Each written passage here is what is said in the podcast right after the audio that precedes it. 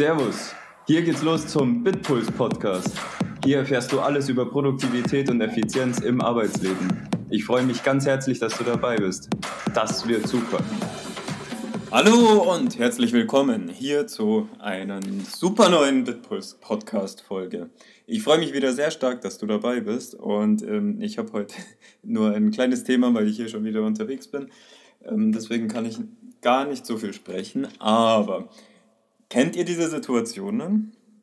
Oder kennst du diese Situationen, wenn du, also man nennt das subjektive Wahrnehmung, du sprichst über was, du siehst irgendwas und auf einmal fällt es dir überall auf und, und so weiter und so fort. Oder manche nennen das dann vielleicht auch Karma oder wie auch immer. Auf jeden Fall, äh, falls du meinen letzten Podcast-Beitrag gehört hast, die Aufnahme ist ja noch gar nicht so lange her, ähm, dann ist dir hast du das Thema vielleicht mitbekommen? Das Thema war, ich muss gerade schauen, wie das wirklich geheißen hat, mehr, mehr Ergebnisse durch vertrauensvolle Kommunikation. So, oder produktivere Ergebnisse durch vertrauensvollere Kommunikation.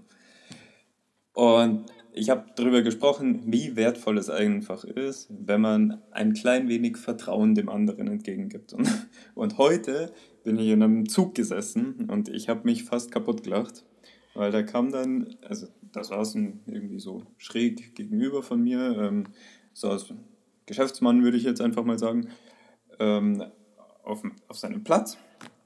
Und dann kam auf einmal so ein älterer Herr, nicht so ganz gepflegt, die äh, Haare irgendwie total zerzaust und ich habe da jetzt meine Vorurteile, also ich wäre ich näher dran gewesen, hätte könnte ich mir gut vorstellen, dass er gestunken hat, aber jetzt mal rein nur aus der Optik heraus. Und also möglicherweise war er auch total gepflegt. Ähm, wie auch immer, ist ja auch scheißegal. So, auf jeden Fall, dann kommt dieser Typ zu dem anderen her und sagt so, ey Junge, du musst da mal aufstehen, gell? Und dann schaut er ihn an und sagt, entschuldigen Sie bitte? Ja, du musst da aufstehen, ja, ich habe hier reserviert und so. Also so viel zu guter Start in eine äh, persönliche Kommunikation mit sehr viel Vertrauen. Naja, okay.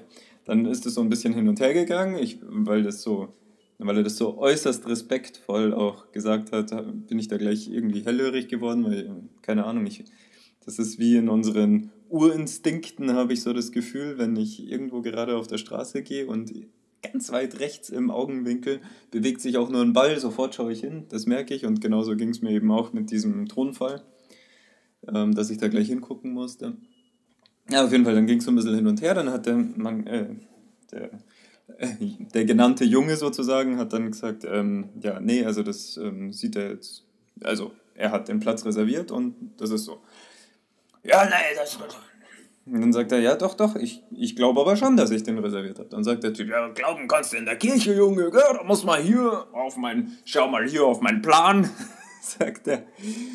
Und naja, auf dem Plan stand halt dann die Nummer 22 für den Sitzplatz. Und wo saß der andere? Auf, äh, auf der 22. Und dann macht dieser Geschäftsmann eben da hier sein, sein Handy raus und sagt, ja schau, hier auch 22. Wagen 12. Und dann sagt der andere, ja, also bei mir ist ja Wagen 11. so, und dann haben erstmal alle gelacht.